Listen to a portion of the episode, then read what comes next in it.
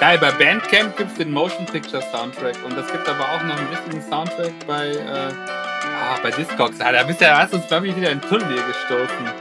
Das ist ja hervorragend. Diese eine Szene, wo er irgendwie einfach dasteht, irgendwie mit dem Fuß an die Gitarre tritt und es klingt einfach gut. Shut the fuck up. So heißt der Song. Sorry.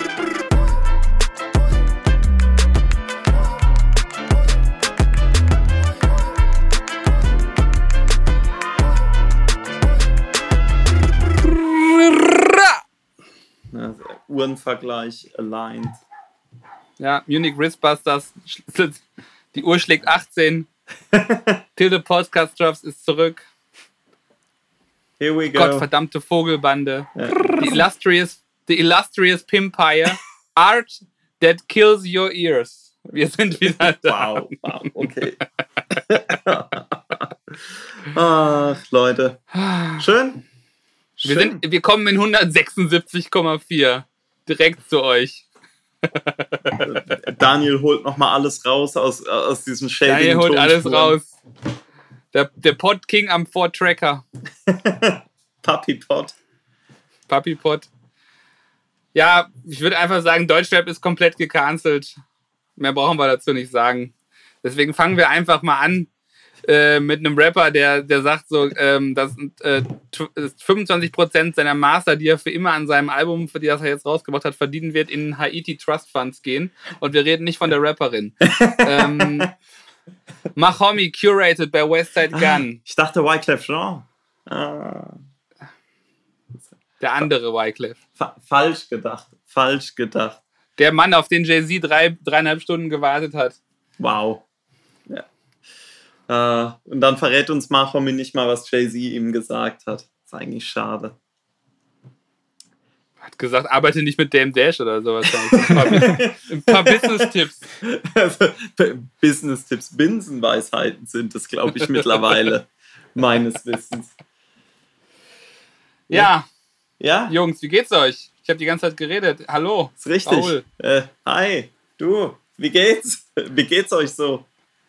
Wie ist, die, wie ist die Lage? Summer Heat wie äh, Casey Daruki, Diamond D und Sadat X auf dem DJ Desio Album.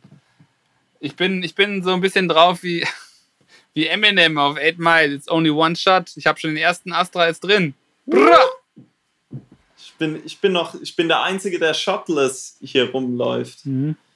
Unvaccinated, uncut. Äh, un, unadulterated. Ähm, hoffentlich bald. Ich, hoffentlich bald. Ich warte, bis ich dran bin. Young ungeimpft. Young ungeimpft. Ja, Daniel, wie geht's dir? Ich ja, garantiere euch, dass ich mehr ich Impfungen habe als ihr. das kann sogar sein. Ich habe jetzt auch meinen ersten, meinen ersten Schuss bekommen. Ähm, alles gut überstanden. Und sonst ist halt warm. Freue mich aber auf die Releases, die bald kommen. Es sind ja ein paar schöne Sachen angekündigt. Mm. Tyler the Creator, Evidence. Cure weg. Ja. Cure whack. Cure oh. whack. äh, ey, und für, für die Leute, die gerne unseren Podcast hören, ich hoffe, ihr, ihr habt euch auch so sehr gefreut, als die neue Tyler the Creator Single gedroppt ist. Einfach über einen Gravediggers Beat von 94 oder Prince Paul. Tut Beat. mir also leid, ich habe es nicht gehört. Ich habe das ist wir nehmen an Tag ge, ge, nächste, nächste Folge, alles gut. Alles nächste gut. Folge werden wir Teile abteilern. Ja. Ja. Die, wir brauchen einfach sehr viele Lines aus dem Funk, Funkmaster Flex Freestyle. Das ist kein Oh, der war Problem, gut. das kriegen wir hin. Ich möchte gerne, ich möchte gerne die Audioversion von Funkmaster Flex blicken.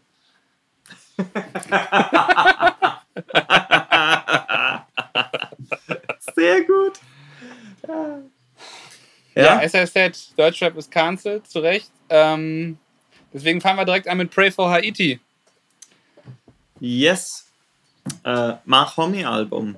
Äh, Maurice Auf willst du, Griselda Records. ja, Maurice, willst du, willst du noch mal zwei, drei Takte äh, dazu sagen?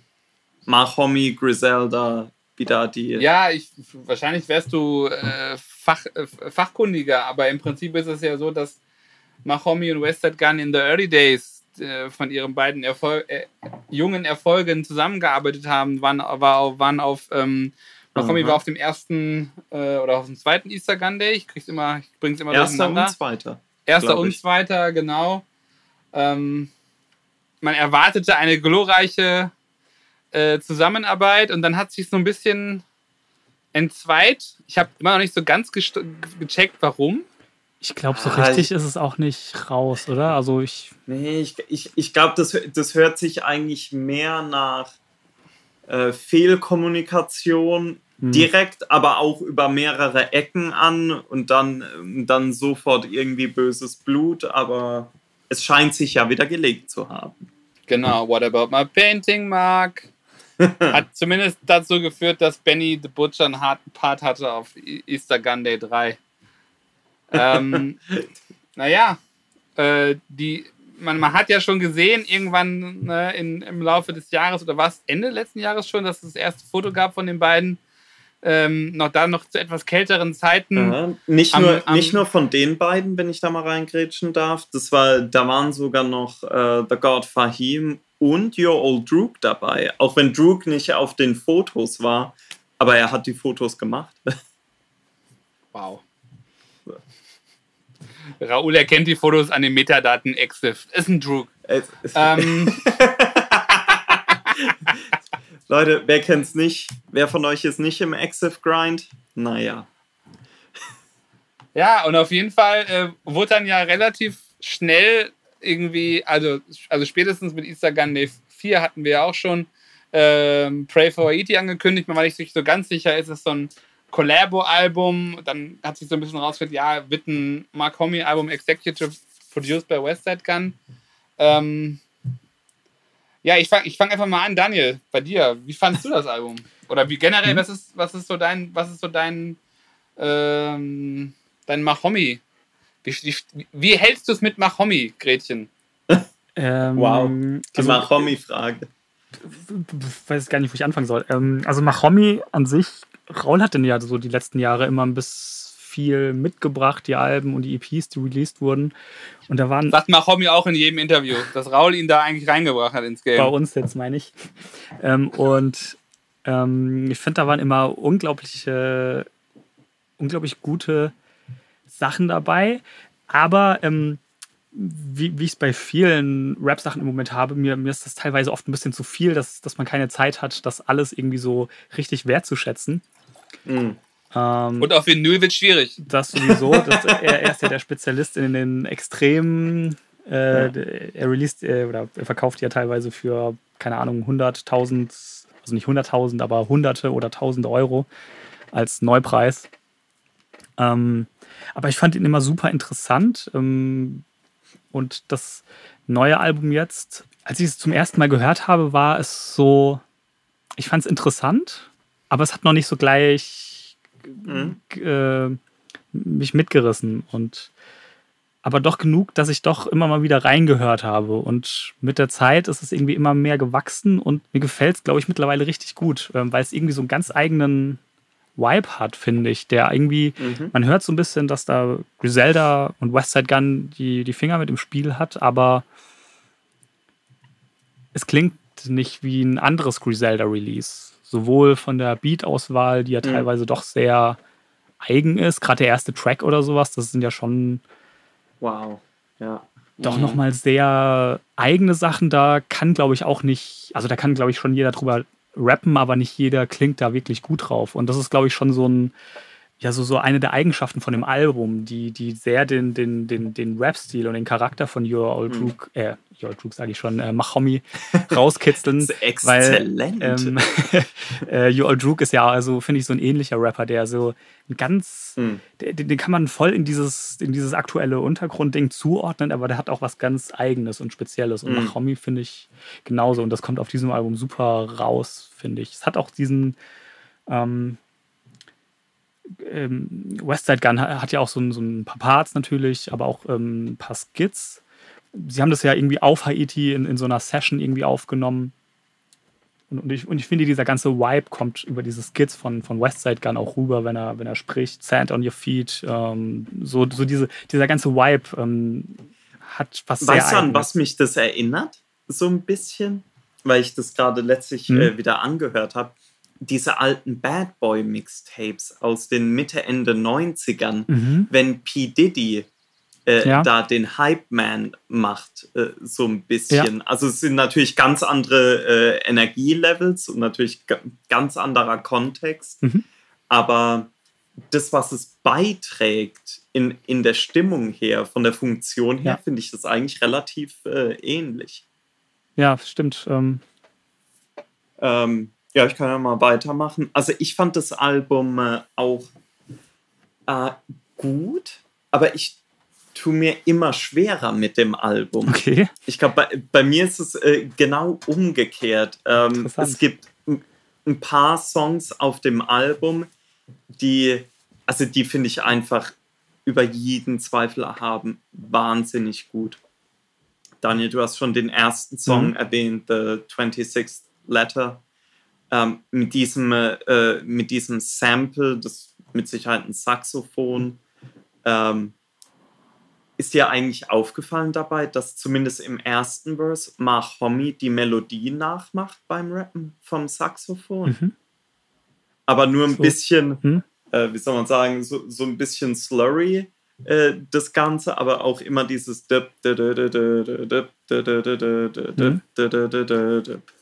mich, mich erinnert der Song auch, oder der ganze Beat auch super an Accordion von Matt Willen. Uh, uh. Vom, vom ganzen, ja, vom ganzen Vibe und, und ähm, äh. wie das Sample geflippt ist. Ja. Klau mir nicht hier meine, meine Hot Takes. dann fand, also dann so Songs wie äh, Stellar Ray Theory, oh. was ja auch die erste mhm. Single war, ist Wahnsinn. Kriminell, äh, generell alles, oh, ja. was, äh, wo, wo diese Kreol-Richtung ja. Mhm. mehr rauskommt, finde ich Wahnsinn. Ähm, Au revoir finde ich noch super äh, und gibt da noch ein paar andere Songs. Und was mir immer schwieriger fällt, ist, dass ich immer mehr das Gefühl habe, dass es eine, ja, quasi eine, eine Sammlung oder eine Compilation von Songs sind, die sehr Mahomi sind, wie Stellar Ray Theory, 26 Letter, Kriminell und so weiter. Und dann, Kontakte, Kontakte. Und dann aber andere Songs, die ich vom, die ich eigentlich viel mehr äh, einem Westside Gun zuschreiben würde und wo ich mhm. nicht, nicht richtig weiß, ob die bei, bei einem Mahomi-Release so ohne weiteres wirklich funktionieren äh, zum Beispiel Mackerel Jackson, äh, No Blood, No Sweat. Alles gute Songs, keine Frage. Ähm, aber irgendwie habe ich das Gefühl, das sind so Songs von zwei Alben zusammengewürfelt. So ein bisschen. Für mhm. mich gefühlt. Also, und das, das kommt bei mir immer, immer mehr raus jetzt wenn ich höre. Meinst du wie bei der wie bei der NLP, dass die eine Hälfte vom Justus und Savage Album ist? War, war, schon, war schon kurz davor, reminiszent zu werden auf mein, mein altes äh, Nas äh, I Am Bootleg mit den Songs von The Lost Tape von damals. Auch gut. Für die Heads. Ähm, aber ja, ich finde es äh, trotzdem sehr, sehr gutes, äh, gutes Release. Auch die, die ganzen Features sind natürlich gut. Hätte mir ein Droog-Feature natürlich äh, erhofft, aber kommt ja vielleicht noch. Ähm, ja, aber ich, ich glaube, es wird nicht in meiner Jahresend-Top irgendwas äh, Liste landen. Mhm, das ist gut möglich. Obwohl ich einzelne Songs, wie gesagt, Wahnsinn, komplett verrückt finde. Ich bin auch so ein bisschen unentschlossen. Ich, also mir gefällt es sehr gut. Ich bin auch noch so am, am, am Zweifeln mit der Replay-Value, habe aber auch eher den, die Vermutung, dass ich es langfristig sehr gut finden werde oder auch, ne, dass ich auch mal noch in zwei, drei Jahren da rein äh, hören werde. Ähm, mir gefällt tatsächlich das, das so ein bisschen so der Westside Gun Sparkle, weil ich mir teilweise die, die ein, zwei ältere Mahomi-Alben, die ich so gehört habe, die war mir dann ein bisschen zu slow und zu schwer. Ähm, und ich finde, hier trifft er halt so ein bisschen den Sweet Spot. Für mhm. mich ist das, klingt das wie so ein modernes MF Doom Album, deswegen war der, der, der, äh, hm. der Mad, Mad Villain Take ziemlich gut. Mhm. Auch so von, von dem, wie er rappt, habe ich viel Ne? Also hat viel Ähnlichkeit mit Doom auf eine gewisse Art und Weise. Ähm, ja, Kreol finde ich auch alles, alle quasi Verwendungen ne, dieser, dieses Stils oder dieser, dieser kulturellen Fusion mit dem Griselda oder dem Hip-Hop oder dem Macomi-Sound äh, genial. Mhm. Ja, die ganzen Skits dazu fand ich auch super. Ja. Ja, ansonsten bin ich mal wieder so ein bisschen begeistert, dass wir wieder, haben wir wieder in sieben Tagen gemacht. Das ist einfach, finde ich halt verrückt, weiterhin, ne? also man, man, man glaubt es ja mittlerweile, weil es ja immer kommt, ne, irgendwie hier, äh, ja, äh, das Griselda-Album war eine Woche. Ähm, Flyger ist im Awesome God war zwei Tage. Ich, ich kann mir das aber echt äh, auch gut vorstellen, weil das ja auch oft Sachen sind, die über einen Vibe funktionieren. Und da, ja, dass die dann ja, vielleicht ja, einfach alles zusammensammeln, was in, in so, einer, so einer Session, ob die jetzt zwei Tage oder zwei Wochen dauert, irgendwie funktioniert.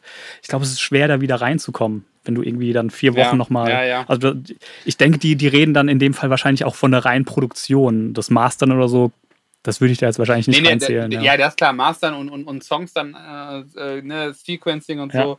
Äh, glaube ich auch nicht. Aber ich bin da trotzdem, ich bin da trotzdem sehr, immer sehr beeindruckt von und äh, es halt auch mittlerweile. Also für mich keine Urban Legend. Ähm, also wie, ich weiß halt nicht, wie Westside Gun das macht, aber also grundsätzlich finde ich halt, bin ich halt relativ begeistert von dem Album. Ähm, und zwar aus, dem, aus so verschiedenen Aspekten. Also ich habe dann, ich finde die Beats sind halt, sind halt Grisel, Griselda-esque, aber nicht mhm. so zu sehr. Also passen halt gut zum, zum Mark. Haben dann, manchmal habe ich so einen Supreme Clientel-Vibe, manchmal habe ich so einen MF Doom-Vibe. Ähm, also dann, ne, dann so ein bisschen klassischere äh, Westside Gun-Type Beats finde ich alles irgendwie sehr, sehr gut. Also so ein, ist so ein, hittet so ein Sweet Spot auch so Mahomi mir noch Aha. mal näher zu bringen. So ein bisschen wie, ähm, ja, auch das Boldy James Versace Album ja auch irgendwie so ein, so ein dann doch nochmal was Spezielles war. So auch in der Retrospektive, ja. wenn man so sieht, was Boldy James veröffentlicht hat letztes Jahr. Ähm, und deswegen bin ich halt, das hatten wir im Vorgespräch schon extrem Hype auf das Stove God Album, curated bei Westside Gun, Executive Producer Westside Gun hm. und jetzt tatsächlich auch in den jetzt letzten Tagen erst announced, das Dave East Album von Harry Fraud produziert, aber von Westside Gun gepickt. Vielleicht ist das ja auch so mal wieder so der, der Edge Case für ein ganz stabiles Harry Fraud Release, weil ich glaube, der braucht teilweise auch jemanden, jemanden, der da so ein bisschen nochmal sortiert. Ähm, was mir noch aufgefallen ist, ist halt so der das Mix und Master. Ähm, also man hat, wir haben ja so ein bisschen gesehen, also teilweise war es Studio, teilweise war es ja dieser, fürchterliche Hotelraum, wo man oh eigentlich nur davon ausgehen musste, dass es beschissen klingt mit den, mit den weißen Fliesen. Ja, und, und, und irgendwie in einem Mix. Direkt an der Raum, Scheibe. Direkt an der Scheibe, an, am Meer. Ich finde, man hört es nicht. Also nee. es, es klingt jetzt nicht irgendwie so ultra crisp oder so, aber ich finde, auch bei dem Album ist es irgendwie wieder gelungen. Also gerade finde ich, das finde ich auch wieder bei so Westside Gun Releases sehr oft oder von ihm auch kuratierten Releases, dass das so ein, das hat einen Klang. Ne? Also Raoul, du hattest ja auch jetzt gesagt, das sind so Songs, die findest du eher so Westside Gun Leftovers oder das klingt irgendwie wie zwei, ja. eins, zwei, drei Alben. Aber ich finde, es hat trotzdem einen Sound. Ich finde, das ist auch ein bisschen das, was, glaube ich, die, die Assoziation zu Madwellen herstellt. Das ist ja, glaube ich, relativ ähnlich entstanden. Die haben irgendwie in irgendeiner Bude rumgehangen. Nur hat ein bisschen länger gedauert. Ja. Aber haben ja auch irgendwie in, einfach in, in einer in einem Zimmer oder in einer Bude da irgendwie rumgehangen und das macht natürlich auch irgendwie einen Sound, wenn du so da mehr oder weniger, glaube ich, lebst und, und halt auch jetzt nicht in einem professionellen Studio bist. Macht ja auch wieder irgendeinen gewissen Charakter irgendwie. Ja, klar. Total. Aber äh, trotzdem muss ich sagen, dass es es gibt noch andere Mahomi-Releases, die ich tatsächlich ein bisschen stärker finde. Was ist denn deine Empfehlung? Wenn man jetzt noch nicht so tief da drin ist, was würdest du sagen? Also, ist gar nicht so einfach, ne? Meine, meine Empfehlung, das, was mich so rangebracht hat, und das ja jetzt auch auf dem Streaming seit längerem, ist das äh, Wapkon Jöi oder Jöi oder wie auch immer man es glaube ich, mal in irgendeiner Folge schon besprochen meine ich mich zu Ja, es kann gut sein, es kann gut sein, dass wir, dass wir das mal erwähnt haben. Das finde ich immer noch so für mich das beste Mahomi-Release. Aber klar, das ist auch eins der kürzeren. Äh, und das ist natürlich auch hätte man jetzt äh, zum Beispiel das Pray for Haiti auf, äh, ja, auf, auf so einen Wyoming-Cut runtergebrochen, ich glaube, dann, dann wäre alles aus gewesen. So. Ich glaube, dann hätte man nochmal ein, ein ganz mhm. anderes äh, Release gehabt. Okay. Also, wie ihr hört, es lohnt sich reinzuhören, auch ein paar Fall. Mal mehr. Es ist äh, wieder, glaube ich, so ein Album, wo ich mich frage, welcher Deutschrap-Podcast bespricht das? Und es ist schade drum. Und es, es ist, schade wirklich drum. schade. Es ist, es, Leute, hört, hört euch doch diese gute Musik mal an. Wir, so, und dann, wir hätten auch über das Migos-Album gesprochen, aber mehr als drei Wir hätten gerne Tracks. drüber gesprochen, Sehr aber wir haben es nicht hinbekommen. Nee. Sehr gerne. Ja, aber die Quality Control heißt vielleicht das Label, aber die müssen was anderes meinen als die Musik. Also ich muss sagen, DJ Khaled hat alles rausgeholt aus ihnen. Wahnsinn, hat er. Ja. Hat er. Aber er ist halt da rumge... Also ich finde, äh, äh, sucht mal nach der DJ Khaled Hospitality äh, YouTube-Story, wo die Migos erzählen, wie DJ Khaled sie empfangen hat, damit sie, während sie den Song aufgenommen haben. Da kommt man auch in guten Vibe, würde ich mal sagen. so. Nicht zu spät. Ähm, ich glaube, zumindest äh, Raoul nicht in einem ganz tiefen, unangenehmen Juan Epis Live Grind. Oh, ja, ja, ja. Ich bin, ja. Noch nicht so, bin noch nicht reingekommen, leider. Das wäre gar nicht so schlimm. Als, als, als jemand, der, der schon damals vom Blog von Peter Rosenberg die äh, Real Late oder Late Night with Peter Rosenberg Folgen runtergeladen hat, einmal pro Woche. Äh, noch vor Juan App. Ja, it's, it's been a long time coming.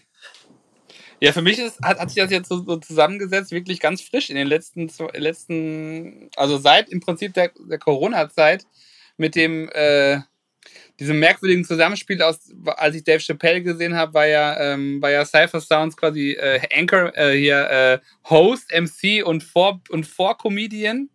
Ähm, und ähm, und dann waren Rosenbergs Insta Live irgendwie Retro oder, oder Insta IGTV Retrospektiven auf Rapper wie Fat Joe's 90s Discography haben mich dann irgendwie total geflasht.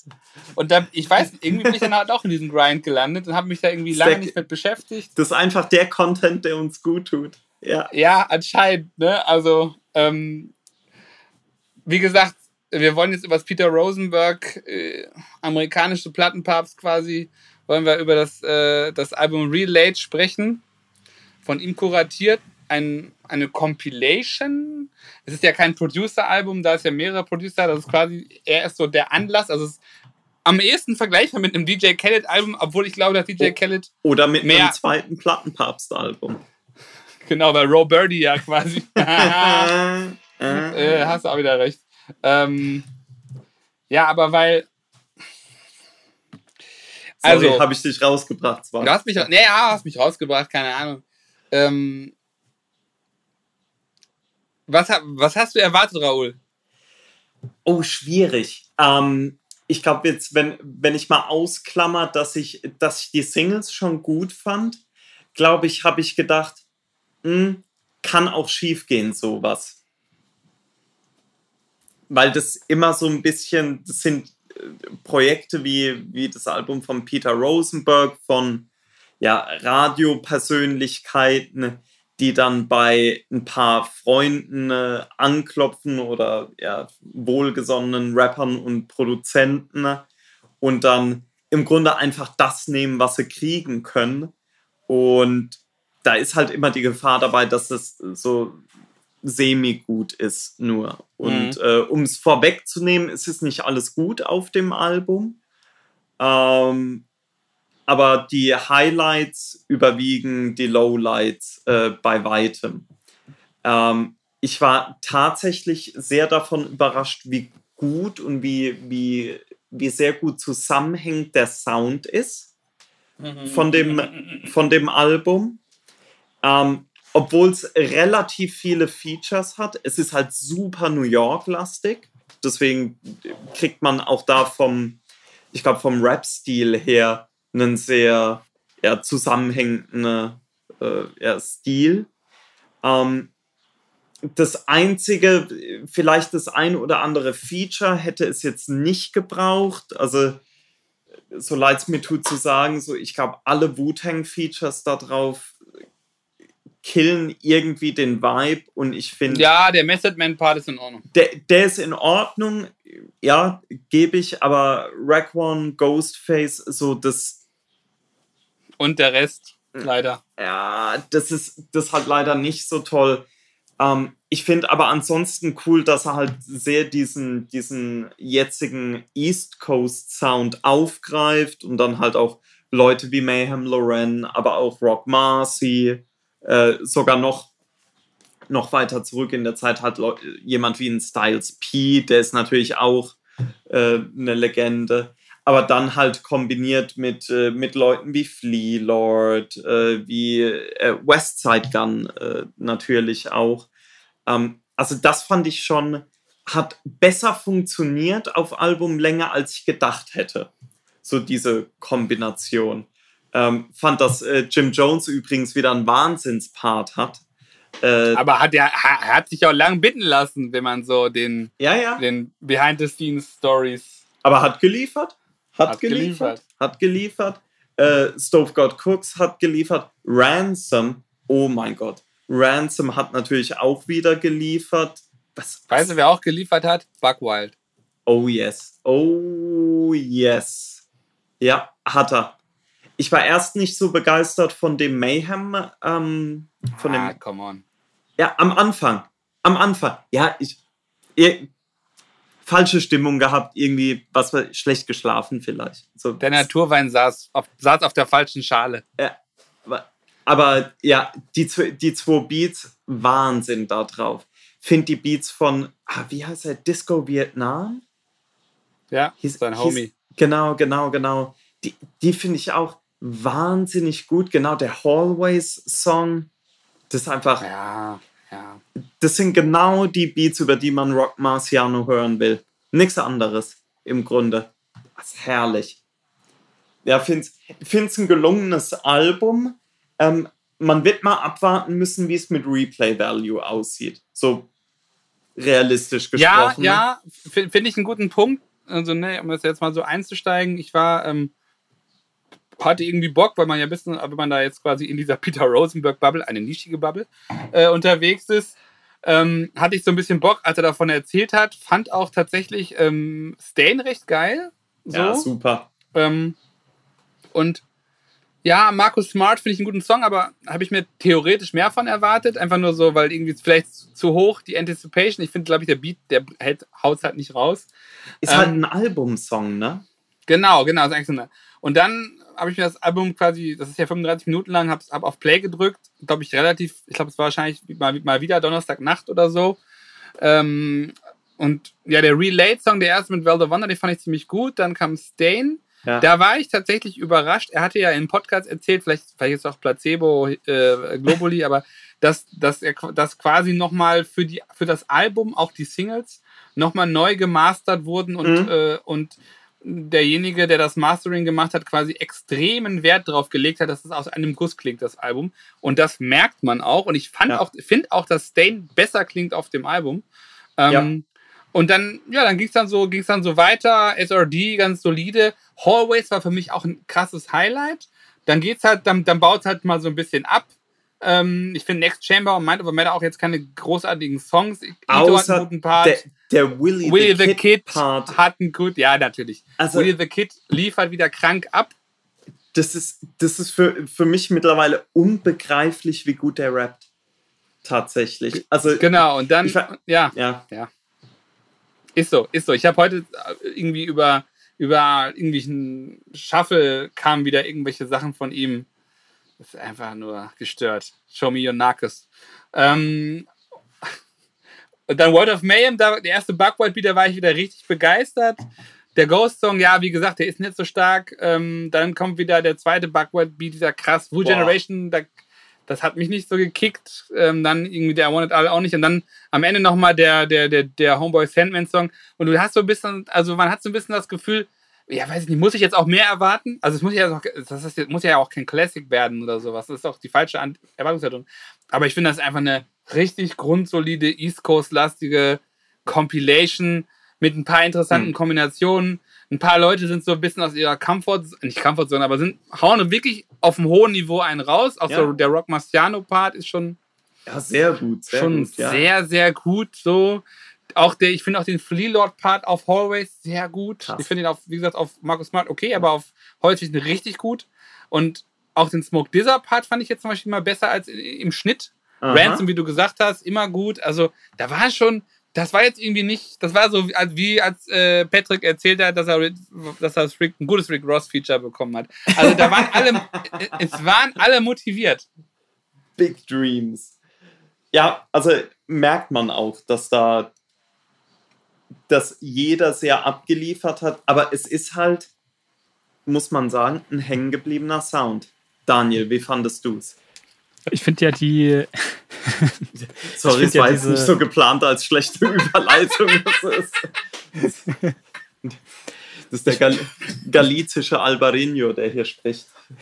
Ich finde ja diese Art Album an sich äh, mag ich eigentlich unglaublich gerne. Ähm, Ob es jetzt eine, Compilation ist oder ein Producer-Album oder sowas, was der schon Plattenpapst genannt, aber auch so Sachen wie, keine Ahnung, Soul Survivor von Pete Rock oder das DJ Desu Album oder sowas. Das, das sind so Alben, die sind mir irgendwie super in Erinnerung geblieben, weil sie so, sie haben einen.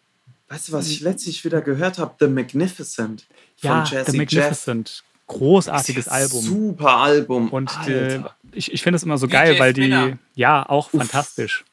Ich finde die immer so geil, weil die so ein, eben einen zusammenhängenden Sound haben, aber trotzdem super, super abwechslungsreich es, es, es, tut mir leid, ich muss reingrätschen, wenn DJ Spinner kommt. Es, ich will wenigstens einmal im Podcast erwähnen, dass das Rap-Duo, bei dem ich es wirklich so extrem schade finde, dass die nie ein richtiges Album oder so rausgebracht haben damals, sind IG Off and Hazardous. Uh. Und das hört man in keinem anderen Podcast mehr, glaube ich. Eventuell bei Rosenberg noch die waren so gut, Leute, wenn ihr die Features findet oder die, die Songs, die es gibt, über die DJ Spinner Beats. Das ist herrlich. Es gab übrigens auch eine deutsche Dokumentation damals, Ende der 90er, über die beiden, die hieß Where the Sidewalk Ends. Aber da kommt man nicht mehr dran ohne weiteres. Sorry. Ja. ja. Ich hätte auch gerne ein MF Do Mr. Fantastic Album gehabt. Naja, weiter. Naja. Sorry, Daniel. Alles gut, war, alles gut. Ähm, ja, abgelenkt. das, das war es eigentlich auch schon so im Großen und Ganzen. Ihr habt äh, so von zu, zu, den Tracks und so weiter, finde ich eigentlich schon so ziemlich alles gesagt.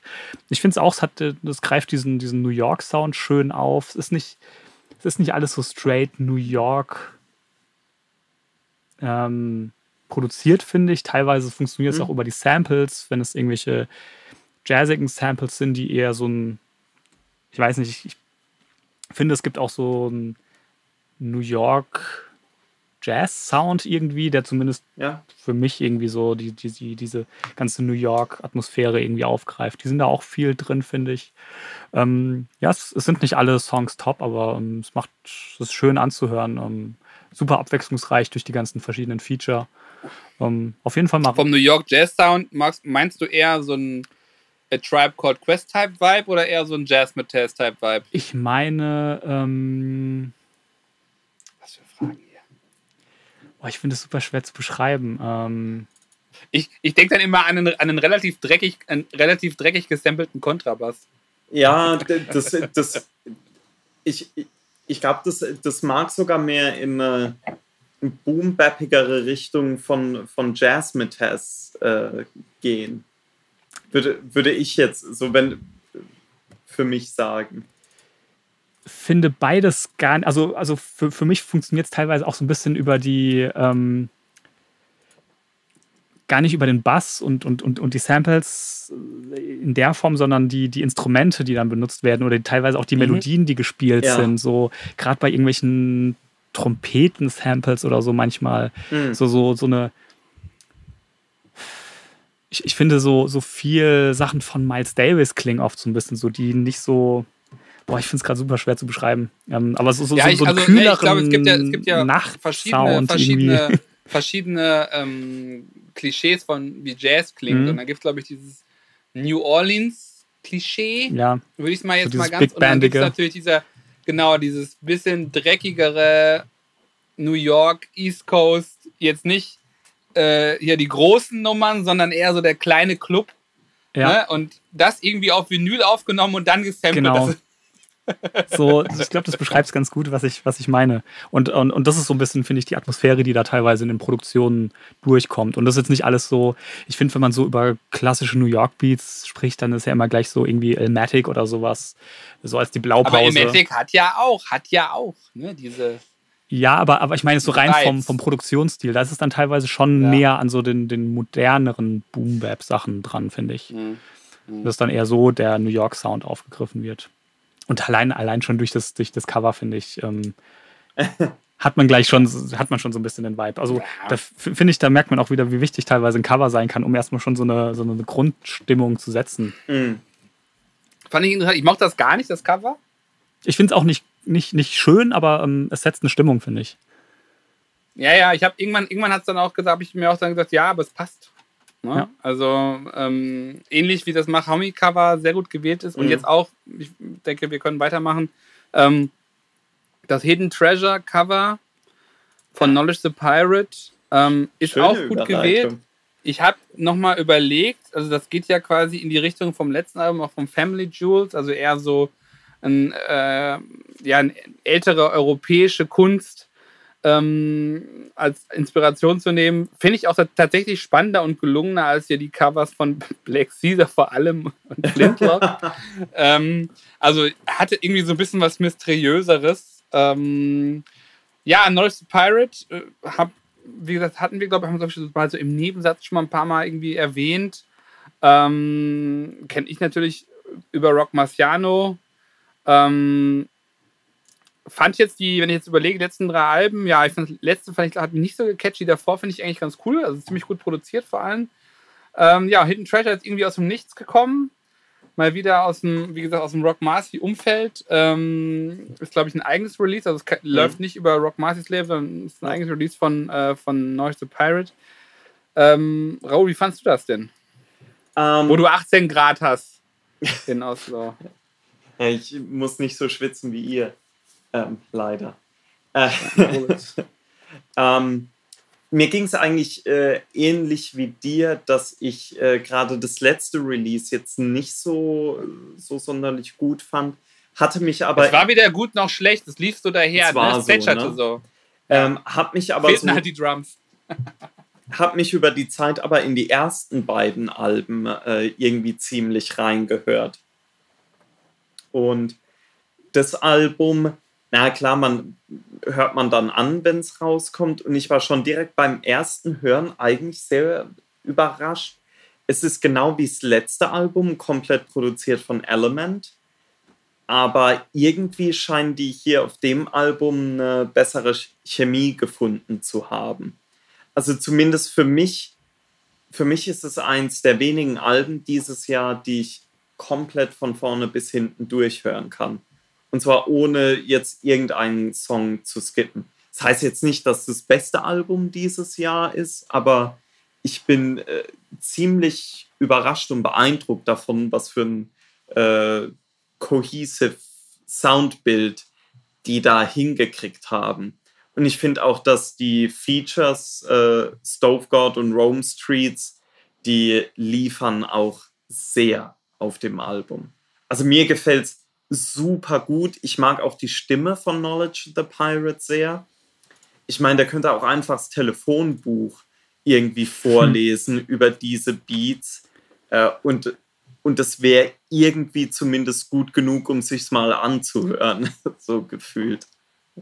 Ja, finde ich spannend, was du sagst. Äh, ich habe es bisher leider erst geschafft, ich glaube, zweimal oder so reinzuhören und bin noch nicht so richtig reingekommen in das Album. Ähm, mhm. Maurice, du hast vorhin im, im Vorgespräch schon erwähnt, dass es fast vielleicht vom Release-Timing ein bisschen falsch ist und eher so sowas für den Herbst wäre.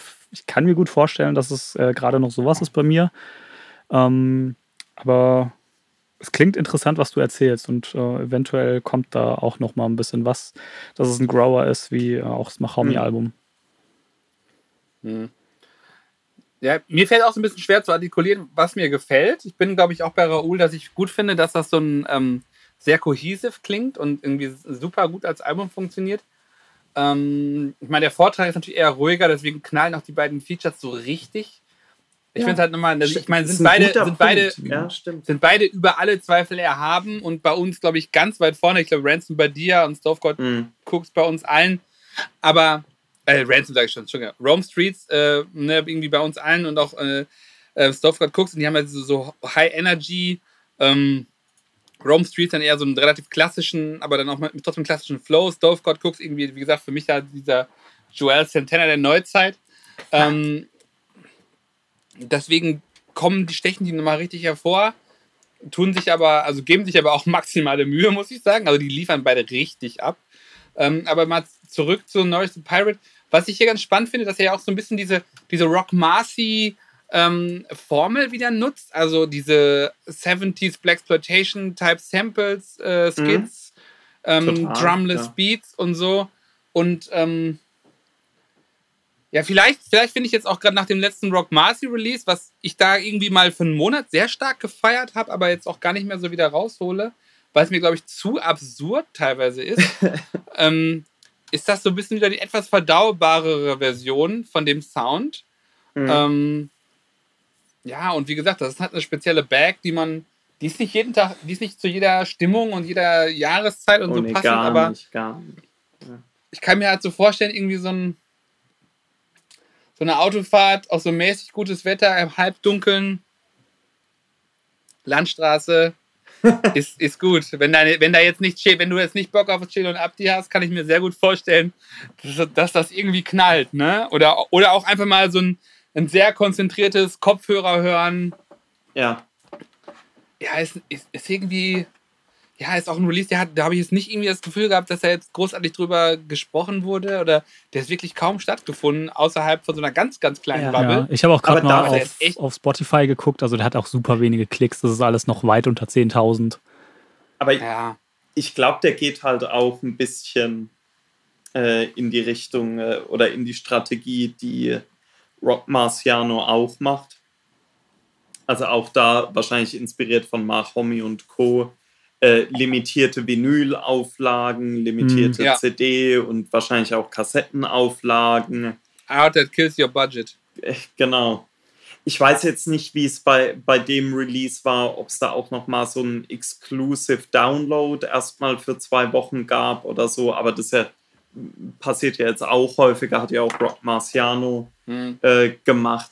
Also äh, ich glaube, Knowledge the Pirate ist da einfach auch einer von diesen neueren Künstlern, die eben in dieser, in dieser Ecke der, der Untergrundbubble drin sind, die auf Streams eigentlich nicht angewiesen mhm. sind ja. und die, die auch, glaube ich, ihr, ihr Businessmodell nicht auf Streams auslegen. Also jemand wie, wie Knowledge the Pirate, ich glaube auch nicht, dass jemand wie Rock Marciano da äh, großartige Einnahmen von Streams irgendwie verbuchen ja. kann. Das ist wahrscheinlich aber, auch der, der am meisten mitbekommt, neben vielleicht einem Ja, aber, bei, so. aber auch, auch da weiß ich nicht, wie viel, so wie viel dabei rumkommt. Ja, ja. nicht viel. Aber die, die gehen die Sache halt anders an. Ja. Für die, ich habe immer so den Eindruck, dass, dass für, für solche Untergrundkünstler das Streaming eigentlich mehr so ein Service für die Fans ist, irgendwie ja. günstiger äh, dran zu kommen an die Musik oder es ist quasi wie im Plattenladen anhören früher, bevor man, bevor man die Vinyl kauft. Ja, ich denke so vielleicht auch hier und da dann doch mal noch ein paar neue Leute ähm, ja, gut, erreichen klar. oder so, keine Ahnung kann ich jetzt nicht beurteilen, wie relevant das ist mhm. bei, bei Künstlern in der Größenordnung, aber ähm, ich, ich fand es bei, zumindest bei dem Knowledge the Pirate Release, schade, wie klein da die Resonanzbubble mhm. äh, am Ende doch ja. war, weil dafür ist es doch zu gut, finde ich. Mhm. Okay haben wir, glaube ich, alles gesagt. Ähm, hört mal rein. Ja, müsst ihr eigentlich immer mit allem machen, was wir mitbringen, weil wir quasi vorher aussortieren, was nicht gut ist. Damit wir einfach über schöne Dinge reden können. Weil es einfach ein beruhigender State of Mind ist. Ähm, Raoul, Ransom. Richtig. Oh, ja. Was da kann damit? ich wenig zu sagen, außer dass es ein guter Rapper ist. ja. Ähm, Ransom, ich glaube, den hatten wir, den hatten wir dieses Jahr schon mal erwähnt, weil er einen Track hatte auf dem äh, Griselda und Black Soprano Release, dem Soundtrack zu Conflicted. Da hatte er schon den Song Pride.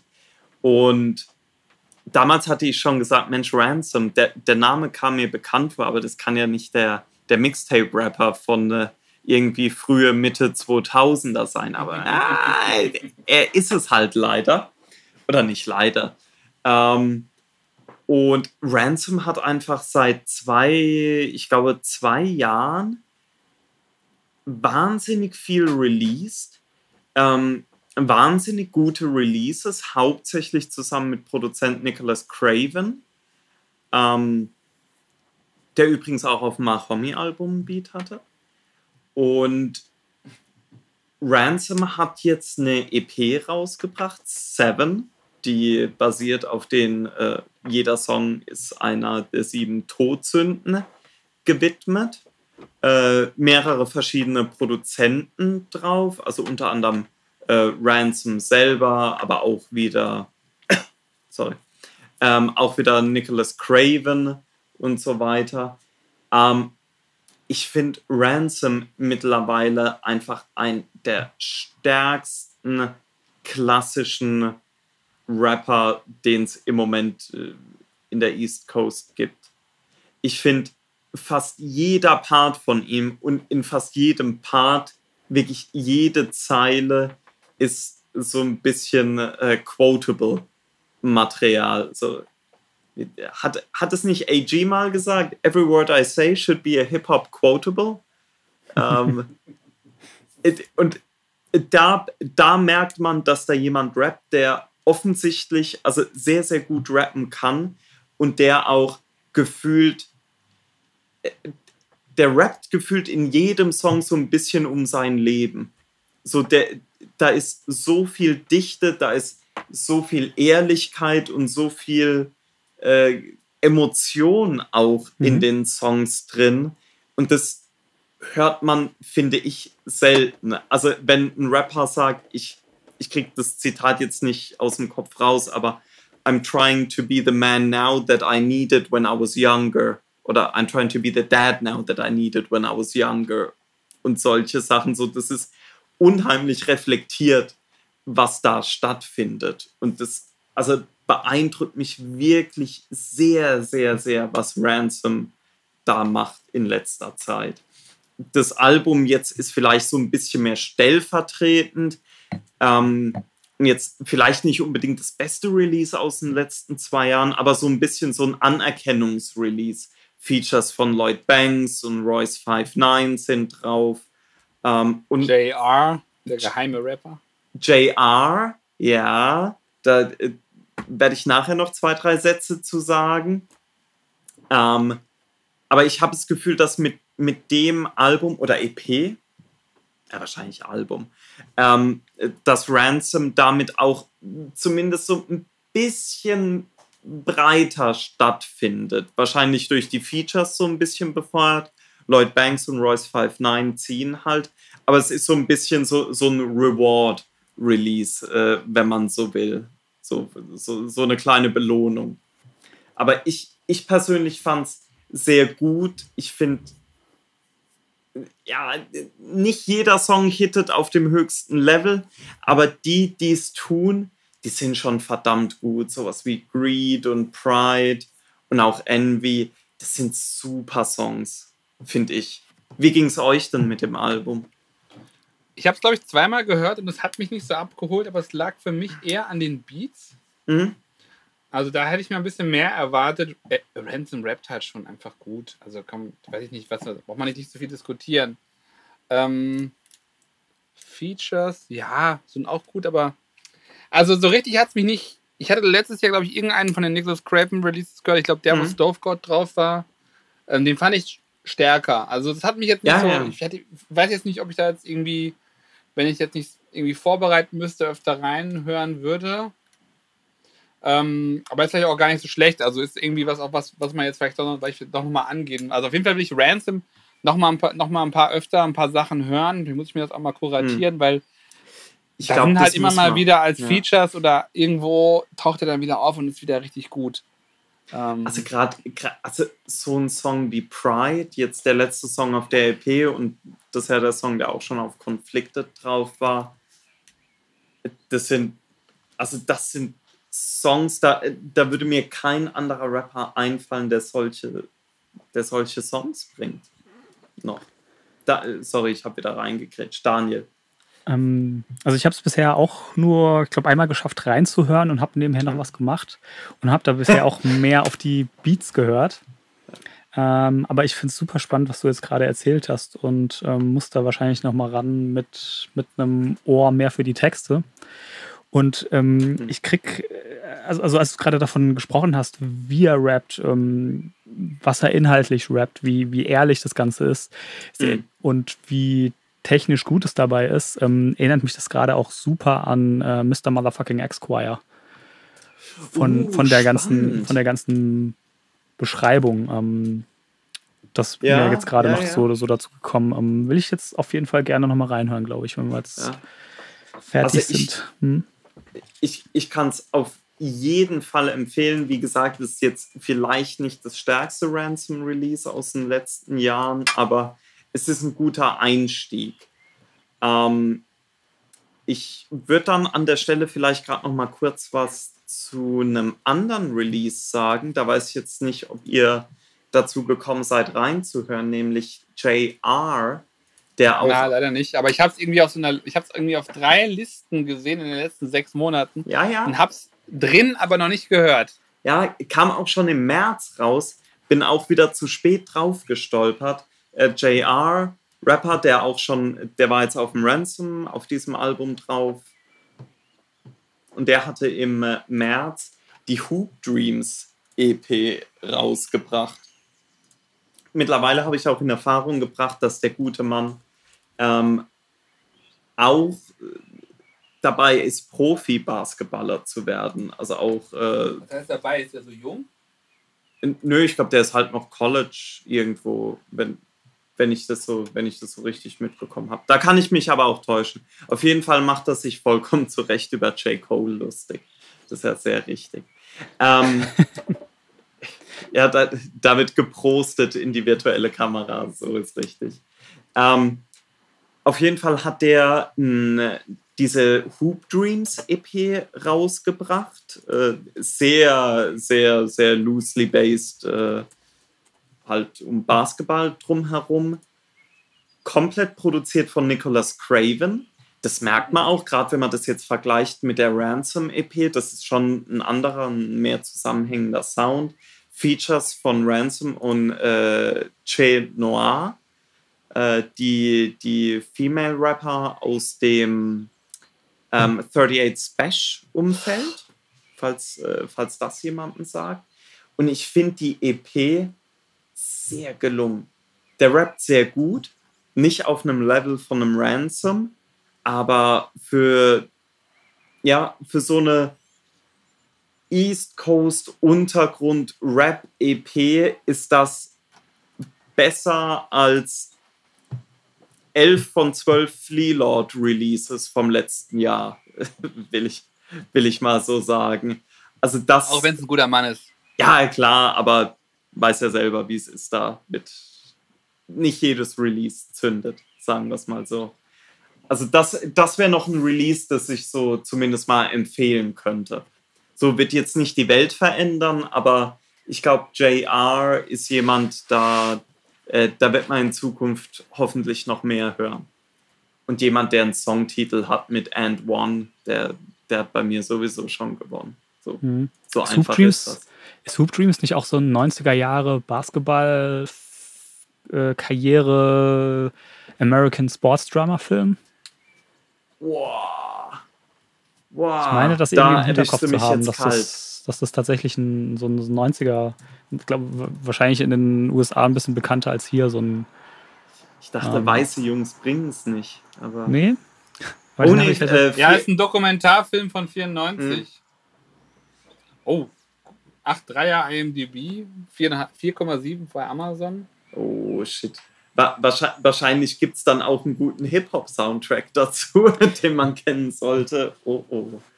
Äh, ich, ich, ich habe tatsächlich irgendwas im Hinterkopf, aber es kann auch sein, dass ich, äh, ich meine, in den 90er gab es viele ähm, Basketballfilme mit Hip-Hop-Soundtracks, ähm, das, das eventuell auch verwechsel. Gibt es ja bald wieder einen. Ich guck mal. Stimmt. 20th Anniversary Restoration 2013. Das ist auch spannend. Vielleicht können wir demnächst dann, wenn es rauskommt, über den Soundtrack zum nächsten Basketballfilm sprechen. Ja. Ich, ich habe ein bisschen Bedenken. Zur Not rede ich wieder vom Hideout-Remix von. Oh nee, scheiße, falscher Film. Der Hideout-Remix von The Riddler war natürlich bei Batman Forever. scheiße. well, well. Geil, bei Bandcamp gibt es den Motion Picture Soundtrack und es gibt aber auch noch einen richtigen Soundtrack bei, äh, oh, bei Discogs. Ah, da bist ja, hast du uns, glaube ich, wieder in den Tunnel hier gestoßen. Das ist ja hervorragend. You're welcome. 90er Last Dance. Ja, Ben Sidran, Ricky Peterson, Humpty Hump und Shock G, Rest mm. in Peace. Uh. The Steels. Ah, ist gar nicht so, so rap-lastig. Rufus Reed. Na, auf jeden Fall das, äh, das Release von JR. Ich würde es empfehlen, da mal reinzuhören. Also kann wird mit Sicherheit dem einen oder anderen sehr gut gefallen. Ich bin auch gerade noch auf einem anderen Release gelandet. Paul Wall, Hoop Dreams von 2004. Mit Fat Pat, G-Unit, Saigon, Paul Wall, Freeway, Lil Jon und the East Side Boys, Baba Sparks. Vertane Chance, dass, dass nie ein Saigon und äh, Saigon, J Electronica und Just Blaze Mixtape rausgekommen ist. So, jetzt habe ich es gesagt. Ah, ist ein Jazz-Soundtrack. Da sind wir doch wieder bei Daniels Scores. Ja, sehr interessant, muss ich mal reinhören. ja, ähm, du wolltest eigentlich auch noch über ein anderes Album reden, Paul. Oh. Von Lloyd Banks nämlich, der auf dem Ransom-Album gefeatured ist und ja, damit seinen bestklingenden Auftritt hatte dieses das, Jahr. Das stimmt leider. Sorry, das, äh, da hatte ich jetzt gerade selber verpasst, dass ich da wieder dran war. Ja, Lloyd Banks hat auch ein Album rausgebracht. Er hat es versucht. Eig Nö, ist ja draußen. Ähm, eigentlich auch ein sehr gutes Album. Ähm, es ist auch ein Song drauf, der mit Benny the Butcher, der eigentlich auf dem Conflicted Soundtrack hätte sein sollen, aber dann getauscht worden ist mit dem ähm, Element of Surprise Song. Das Schlimme ist aber, dass das, ich glaube, dass Daniel, du weißt es wieder besser als ich, äh, das ist mit Sicherheit der Mix und nicht der Master an dem Album. Das klingt einfach sehr, ich, ich würde sagen, sehr hohl. Also ähm. sehr, sehr flach sehr hohl. Also es klingt auf jeden Fall schlecht genug in den gängigen Streaming-Portalen, dass ich es mir tatsächlich nicht so ohne weiteres anhören möchte. Ich würde sogar einen Schritt noch weiter zurückgehen und würde sagen, das ist scheiße aufgenommen worden. Ja, das ist, ist auch mein das Eindruck. Also, dass das, also okay. Mix und Master. Weil es hauptsächlich die Stimme ist, ne? Ja, es ist hauptsächlich ja. die Stimme. Und ich finde, man merkt es vor allem an den Featuren. Die klingen nämlich besser. Die, also ja, da, da, ist, da, ich finde, an den Featuren hört man, dass es insgesamt scheiße gemixt ist, aber bei Lloyd Banks hört mhm. man, dass er einfach komplett scheiße aufgenommen ist. Ich glaube, da geht auch mit Remaster nicht mehr wirklich viel. Keine Ahnung, was da ja. schiefgelaufen ist. Aber Siehste, da, da habe ich natürlich noch nicht dran gedacht. Ja, scheiße. Scheiße. Weil ich, ich habe es tatsächlich mal in, bei Title MQA gehört und dann habe ich es nochmal bei Amazon HD probiert. Gar nicht zu retten. Und da habe ich relativ schnell, und dann habe ich nochmal geguckt, ja, die Beats, ja, die klingen jetzt irgendwie 0 auf 15 Release. Aber Freddy Gibbs zum Beispiel klingt in Ordnung, nicht, nicht, nicht besonders, nicht gut, aber klingt so mm. okay. Und Banks klingt wirklich fürchterlich. Und da habe ich, hab ich gedacht, okay, der ist einfach scheiße aufgenommen. Mm. Und das ist halt was, das ist das some shit you can't fix. So, das ist halt brutal.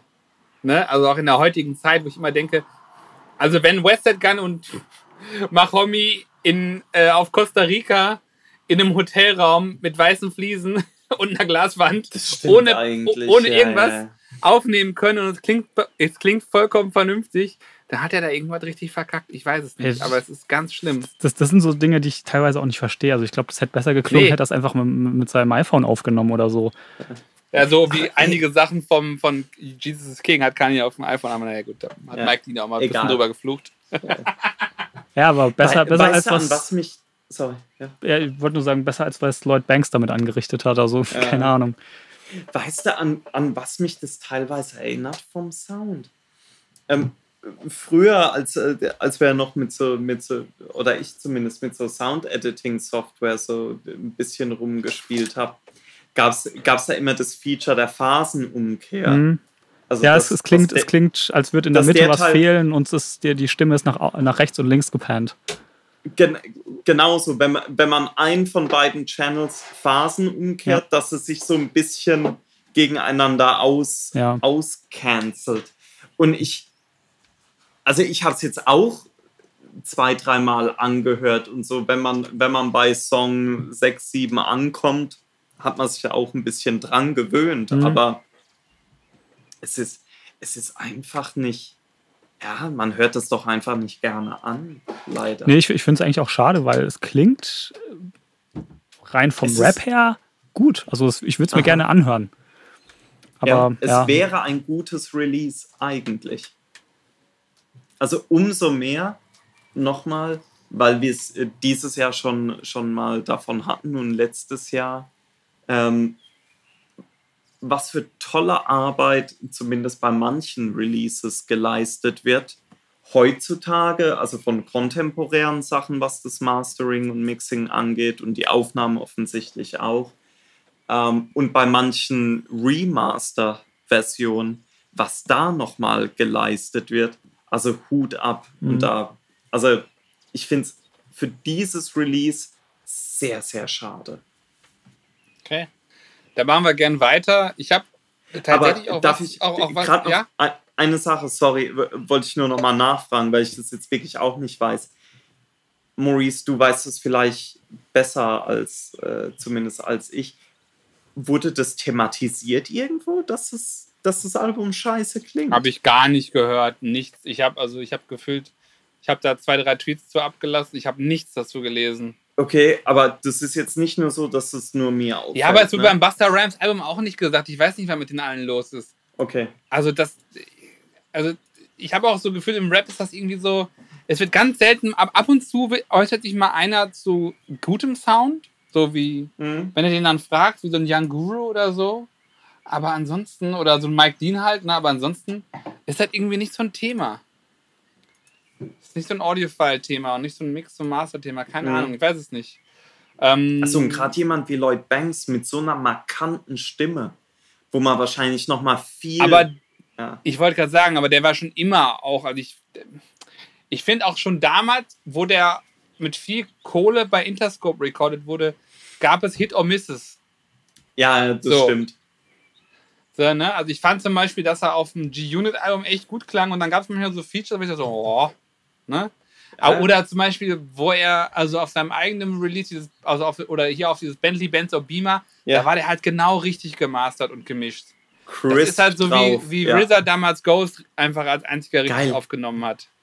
Habe ich, wollte es nicht sagen, aber ja, da, da, da stimmt einfach der Filter. Gut. Ähm, die Compression Tube, 20.000 Euro. ähm, ein Album, wo ich gern drüber sprechen würde, ist Exodus von DMX, Rest in Peace. Stimmt, Quasi komplett yes. produziert von Swiss Beats. Ähm, war nicht so erfolgreich und habe auch das Gefühl, das hat nicht so gute Kritiken. Kam dann aus meiner Sicht trotzdem mhm. irgendwie gefühlt, zumindest bei der Rap-Szene, ganz gut an. Ja. Ähm, hm. War mal anders. Also, soll ich mal? Ich, ich, fang, fang, du mal an. Ich habe okay. da, hab da einige Takes zu, zu dem Album. Ja, ja ich glaube, es geht uns allen so. Raul hat ja auch schon okay. was angekündigt. Das ist ja. schon mal gut. Also, also ist es Kunst. Ja. Also, äh, vorab muss man vielleicht sagen, dass, äh, so wie ich das mitbekommen habe, im Grunde alles schon aufgenommen war für das Album. Hm. Auch äh, es ist bekannt, dass es, äh, dass das Material ist, das halt über viele Jahre aufgenommen ist. Das hört man auch. Also vor allen Dingen an der Stimme von, äh, von DMX. Ähm, mein, mein großer Take zu dem Album war, und ich muss sagen, dass mir das Album gut gefällt, aber für mich ist es fast schon weniger ein DMX-Album als ein Swiss Beats featuring DMX Album, weil es für mich im Grunde den Sound von Poison aufgreift und den genau hier auf, auf DMX Albumlänge äh, widerspiegelt. Aber wie, ja, das, das wäre jetzt erstmal das, äh, was ich dazu sage. Ja, also das finde ich, find ich interessant. Ich habe das nicht so bedacht, aber ich finde auch, dass es ein, also ein sehr Swiss Beat wichtiges Album ist. Ich finde, DMX tritt halt teilweise auch durch die Anzahl der Features. Man weiß, er hatte Bock auf die Features. Man hat, er hat ja auch schon vorher mal drüber geredet, wie er alles ja. hat. Und ne, also es wird alles, ich finde das total, ich glaube, das ist auch nicht so ein Cash-Grab-Feature, aber es ist einfach so, wie er es haben wollte. Ähm, also ich glaube, dass halt so äh, solche Songs wie der Bath Salts äh, Song mit, äh, mit Jay und Nas könnte ich mir vorstellen, dass die nicht unbedingt fürs Album gedacht waren. Ja, okay, okay, aber, aber sowas wie Skyscrapers mit Bono, das hat sich nicht Swiss Beats ausgedacht. Da wollte, das wollte DMX, da hat er, glaube ich, drüber geredet, da hat oh, Bock drauf gehabt. Da, die Heads wissen, die Originalversion ist aber mit Kanye und nicht mit DMX. ähm, also wie gesagt, ich finde halt an manchen Stellen kommt DMX so ein bisschen ins Hintertreffen, weil ich das Gefühl mhm. habe, er ist halt, ne, in, in, den letzten Jahren war er nicht mehr ganz so auf der Höhe seines Schaffens, muss man, muss man, muss man glaube ich, so sagen. Aber viele der Künstler waren, glaube ich, auf dem Modus geil. Ich bin auf einem Song mit DMX von Swiss Beats produziert. Ja. Ich reiß hier alles ab. Ne? Ähm, ich finde zum Beispiel That's My Dog liefern die Logs brutal ab. Wow. Ich finde Bass, Bass Souls ist der beste Jay-Z und Nas-Song. Ähm, Dogs Out ist Lil Wayne in Form. Aber vor allem, und da wollte ich nochmal zum Thema Mix und Mastering schon nochmal ja. zurück, weil ich finde, also ich finde, so gut wie auf Hood Blues haben die Griselda-Jungs selten geklungen. Wow, ja. Also und, und, auch, und auch wie sie geschafft haben, über den Mix und Master Conway und Benny fast stimmlich anzugleichen, dass ja. sie so ineinander reinflowen. Ich bin vollkommen geflasht bis heute von diesem Song, weil der so geil klingt. Und, und weißt du, was ähm, ich so krass finde bei dem Song? Das sind eigentlich, dass die diese ganzen DMX-Adlibs einfach aggressiv drin gelassen haben. Ich finde, das wertet den Song unfassbar auf. Nochmal. Ich finde, das ist ein Song, wo du einfach merkst, dass das für die drei Jungs eine Ehre ist. Ja. Egal wie alt die sind, egal wie, was, was sie selber für einen Status für sich claimen, das ist für die, das ist so, das ist deren, das ist deren Blood Pressure so. Also ja, ohne Witz, das, die, die reißen alles raus. DMX Park ist solide und so, aber und der, der Beat ist gut, aber das ist einfach so, ich finde den Song so krass.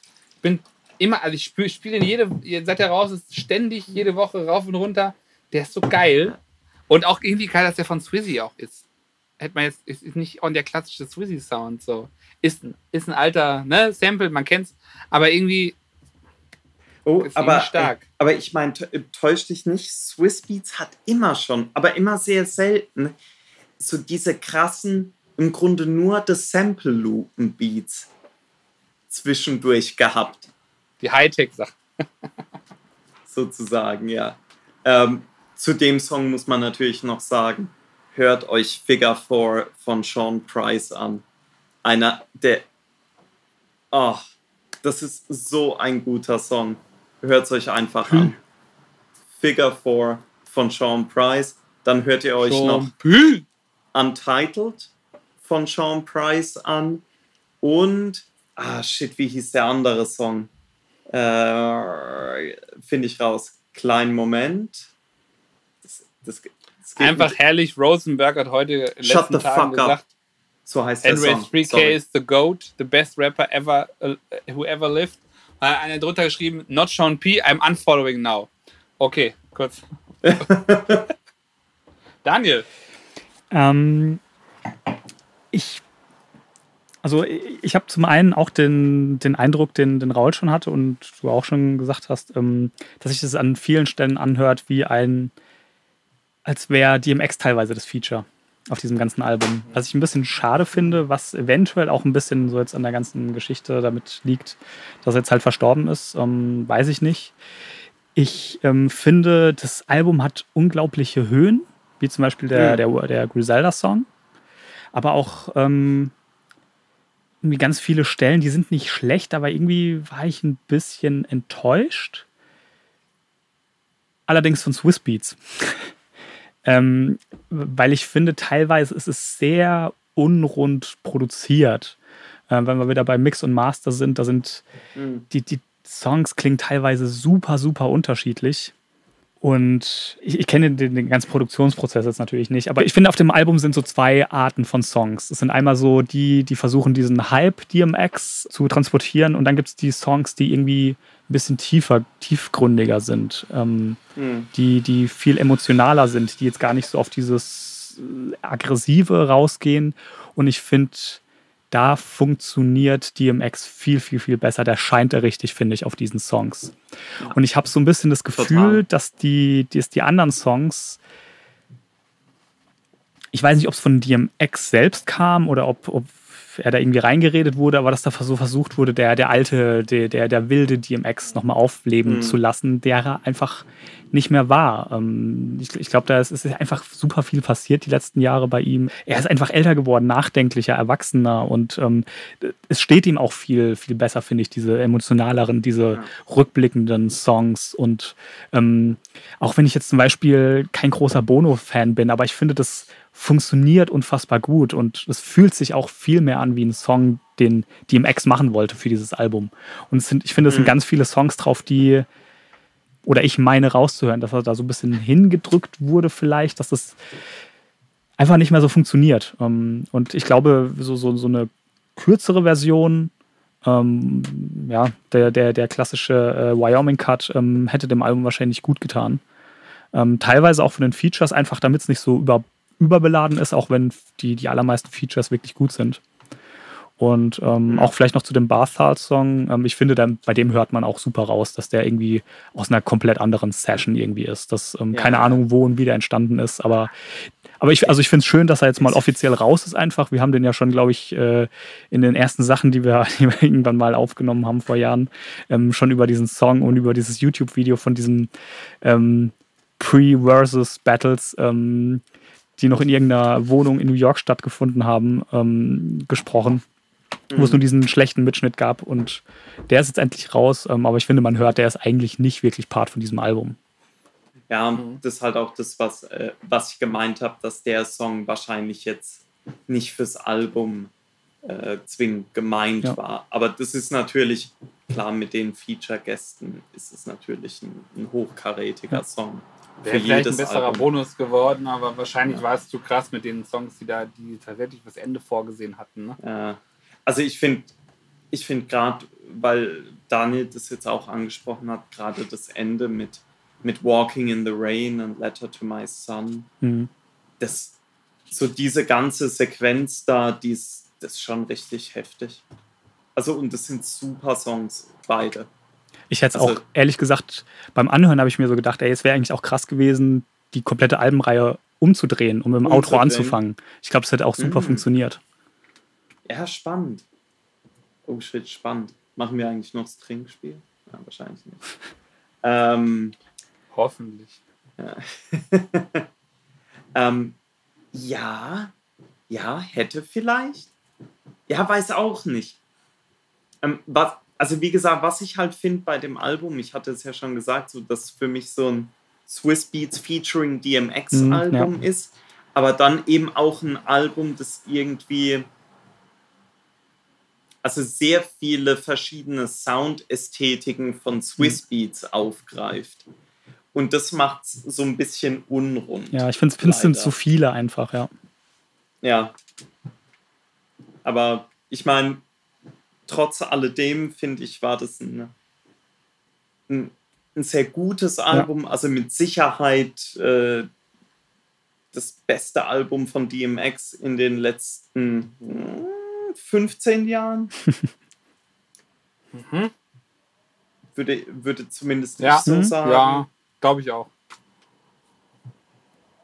Und ähm, ja, ich freue mich, dass dieses Album gibt und dass das in der, in der Form gibt und die, äh, die Highlights auch hier sind, glaube ich, ein bisschen, bisschen größer als die Lowlights. Auf jeden Fall, ja. Und die Highlights, die sind auch echt gut. Hm. Okay, dann gehen wir ja zu jemandem, der ich glaube, versucht hat, ein sehr cohesive Album zu machen. Ich bin mir noch nicht so ganz sicher. ähm, unser allseits geschätzter, geliebter Mike Dean hat Follow-up zu seinem 420-Album gemacht, 422. Reden wir aber spät drüber. Wir reden spät drüber. Vielleicht erschließt sich auch, während wir drüber reden, warum. Ähm, ich kann mal anfangen. Ich habe es bisher nicht weiter geschafft als Now. This is Home Ruin, so die Ecke.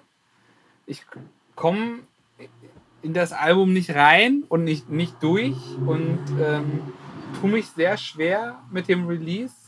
Trotz allem Goodwill und Mike Dean Love und auch 420 ist bei mir echt sehr gut gereift und finde ich echt ein krasses Ding.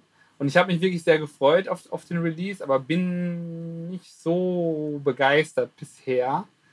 Ähm, ich gebe mal weiter, Daniel. Ich glaube, du hast ein bisschen mehr dazu sagen. Mhm. Vielleicht versuchst vielleicht gebe ich es mal, geb mal rüber. Ähm, ja, eigentlich kann ich es genau äh, ähnlich aufgreifen. Es war sehr, sehr viel Goodwill da ähm, und, und viel Vorfreude eigentlich auf das Album. Weil er auch im Vorfeld schon irgendwie angefangen hat, äh, dass er irgendwie wie, wie wild irgendwelche unfassbar teuren Retro-Synthes gekauft hat, die irgendwie so aus den 80ern und was weiß ich. Ähm, und da irgendwie sein halbes Vermögen vorausgegeben hat und sein halbes Studio umgebaut hat. Ähm, und wir haben ja auch äh, über 420 gesprochen, fanden das, glaube ich, alle irgendwie gut. Und ich finde, er hat einfach nochmal genau das Gleiche gemacht mit teureren Synthes. Und irgendwie war zumindest bei mir jetzt dann doch auf einer musikalischen Ebene eine höhere Erwartung. Und damit meine ich jetzt nicht, dass die, dass die Songs schlecht sind, die sind alle gut, aber ich finde, als Album ist es irgendwie zu, zu viel, zu unkuratiert, zu, zu wenig songhaft irgendwie. Und das ist, glaube ich, auch, was es so schwer macht, ähm, das wirklich durchzuhören. Und ich finde, bei 420 war das irgendwie noch okay, weil das irgendwie aus diesen, diesen äh, Livestreams da entstanden ist, die er gemacht hat. Und das irgendwie, das hat er noch so eine, so eine Lockerheit, so eine Spontanität. Und irgendwie hat er ja im Endeffekt das Gleiche nochmal gemacht, nur hat finde ich, so ein bisschen halt diese, diese Spontanität, so das aus dem Moment rauszumachen. Das war irgendwie alles zu geplant. Und ich finde, mhm. das macht es so ein bisschen zu, zu voll. Und ähm, er ist ein unfassbar guter Produzent, aber eventuell nicht für sich selbst. Mhm. Ich finde es spannend, was du gesagt hast mit dieser Songhaftigkeit von, den, äh, von dem Release. Und ich finde das, das Release okay. Hm? Für mich wirkt es wie eine zu verkopfte, zu geplante Version vom ersten Album. Ja, genau. Vom 420. Es ist, die Songs sind zumindest teilweise viel ausproduzierter. Das, da geht dieser, dieser Live-Session-Charakter äh, ziemlich verloren. Es ist, das Problematische ist auch, für mich zumindest so bei so einem langen Release, ähm, sind ja immerhin fast zwei Stunden, mhm. dass die, die Songs wenig bis gar nicht äh, miteinander verknüpft sind. Ja. Beim 420 Release war das ja so, dass es teilweise sehr in Sessions äh, gegliedert war, irgendwie Nacht 4 ja. in acht Songs oder sonstiges, wo halt immer wieder die Melodie aufgegriffen wird und so weiter und so fort. Und da, ich finde, das macht auch das längere Zuhören irgendwie deutlich ja. einfacher. Und finde, hier ist es halt, sorry. ja. ähm, nur ganz kurz, ich, ich finde auch, da sind teilweise super krasse Stimmungswechsel einfach drin. Das macht es, finde ich, auch so, ja. so schwierig, dass da irgendwie nicht einfach nur die Melodie oder so nicht weitergetragen wird, sondern wirklich einfach so komplett ähm, ein anderer Vibe auf einmal entsteht, was dann irgendwie so einen auch bei dieser Länge mhm. total rausbringt, finde ich. Und ich meine, das ist, wenn man da jetzt kritisch sein will, mit diesem verkopft und so weiter und so fort, das siehst du ja auch allein schon bei, bei den Songtiteln, was, was sich dabei gedacht mhm. worden mhm. ist. Und wenn du, wenn du die Songtitel jetzt wie Save This Ocean, Pangea, Terrorizing, Meltwater, Whales und so weiter mit äh, Fifth Day oder Fifth Night mhm. oder Eleventh Night vergleichst, da, da merkt man ja auch schon direkt, dass da, also natürlich kann gut sein, wenn mehr Gedanken, mehr Planung, mehr Idee, mehr Konzept in Release gesteckt wird. In dem Fall, wie du es ja auch gesagt hast, glaube ich, hat es dem Release nicht unbedingt besser getan. Mhm. Und zumal ich sagen muss, dass der, ähm, ah, welcher Song war das? Ich glaube, From Death, ähm, der Song mit äh, Sarah Schachner, ähm, ist, glaube ich, einfach ein Leftover oder irgendwie ein ausproduziertes Leftover von deren äh, gemeinsamen Soundtrack ich glaube, die haben zu Call of Duty, zu irgendeiner mhm. der, der neueren Versionen, haben Mike Dean und Sarah Schachner den äh, Soundtrack gemacht. Und es, es klingt wie so ein, äh, wie ein Musikstück davon, wo halt nochmal mehr Synthi irgendwie ja. draufgeknallt worden ist. Ähm, und manche Songs waren vielleicht als äh, Beats gedacht, tatsächlich mal, und wurden dann eben auch eventuell recycelt auf dem Release. Es gibt da so ein paar Songs, die sehr, wo man noch die, diese, diese Hip-Hop-Trap-Struktur mhm. äh, irgendwie raushört, die es jetzt auf 420 so überhaupt nicht gab. Ja. Ja, ich kann mir auch vorstellen, dass das ähm, ja, so, so, so, so fast wie so eine Art Skizzenbuch oder so ist, wo er sich dann vielleicht auch hier und da mal normalerweise eine Melodie nehmen würde und da irgendwie ein Beat rausbasteln oder sowas. Mhm. Weiß ich nicht, wie, wie, wie der da arbeitet, aber ähm, kann ich mir vorstellen. So wirkt das ganze Ding zumindest ein bisschen. Das hat ja auch irgendwie echt coole Momente. Ähm, gibt ja auch so ein paar irgendwie ja, ja. Clips, die echt äh, äh, äh, lustig sind, wie, wie diese eine Szene, wo er irgendwie einfach da steht, irgendwie mit dem Fuß an die Gitarre tritt und es klingt einfach gut. Ähm, Äh, also da sind schon Momente drauf. Es, es ist nur einfach zu, zu viel gewollt, glaube ich. Auch mit diesem NFT-Release da noch irgendwie außenrum. Keine Ahnung, was das da alles war. Ich glaube, der hat sich da einfach, äh, wie man ja auch auf Social Media gesehen hat, mit seinem komischen Haschwachs oder was er da äh, konsumiert hat, einfach ein bisschen viel in Schädel, glaube ich, wegge weggeballert. Ähm, und, und sich dadurch wahrscheinlich ein bisschen hart reingekopft in, in sein ganzes Projekt. Ich weiß es nicht. Ähm, White Bronco. Ähm, Warum war Action Bronson eigentlich nicht auf dem Rosenberg-Album? Naja, das war zu viel späte Frage und unangebracht so an der Frage, Stelle. Man muss aber, aber, auch mal sagen, die neue Self-Produced Staffel ähm, Fuck is Delicious hat andere Qualitäten, aber gefällt mir sehr gut. Wahnsinn. Also ge gefüllter, gefüllte äh, Kalamari vorm Trainingscenter grillen. Diese 100 äh, Squats mit der 48 Kilo Kettlebell, damit man in Ruhe Focaccia essen kann. mit, der mit der russischen Trainerin, äh, die dann auch im, im Schokoladen-Special die ganze Zeit äh, mit ihm mit Kettlebell oh ja, Swings macht und die, und, und die, die Chef, die, die Chief-Konnoisseurin, die irgendwie gefühlt 19 ist und Schokolatier, aber gleichzeitig auch irgendwie Balletttänzerin. Es ist Könnte alles absurd, aber es ist sein. sehr gut. Könnte Oslo sein, ja. Aber es ist New York. Boom Bap. Stark. Ja, haben wir, glaube ich, alles gesagt. Aber bildet euch eure eigene Meinung. Ähm, gar nicht so Synthesizer-lastig, Kali Uchis Akustik. Raul, hast du mitgebracht? Hast du was? Äh, was ja. Du, warum? Warum? Ähm, ich, ich bin ja, ich glaube, wie wir alle eigentlich relativ großer Fan von Kali Uchis und fand. Ich arbeite noch dran, aber ich bin positiv ge gestimmt. Also die, die letzten zwei Releases von, von ihr fand ich eigentlich richtig, richtig super.